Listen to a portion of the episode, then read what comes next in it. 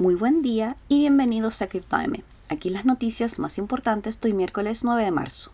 El precio del Bitcoin aumenta hoy un 8.2% y está sobre los 42 mil dólares luego de que en las últimas horas se filtraran detalles sobre la orden ejecutiva del presidente de Estados Unidos Joe Biden acerca de la regulación de las criptomonedas. También se filtró la declaración de Janet Yellen, la secretaria del Estado de dicho país, quien opinó que la medida logra el equilibrio adecuado entre alentar la innovación responsable y abordar los riesgos potenciales para los consumidores y el sistema financiero en general.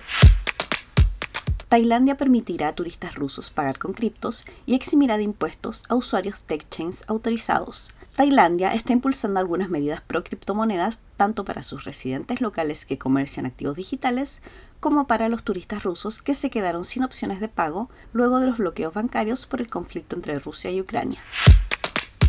En tanto, Ucrania ha recibido más de 64 millones de dólares en donativos cripto, según datos del viceministro de Transformación Digital. El destino de dichos fondos será el financiamiento de operaciones y equipos militares, así como causas humanitarias para apoyar a los residentes del país en medio de la dura situación que están viviendo.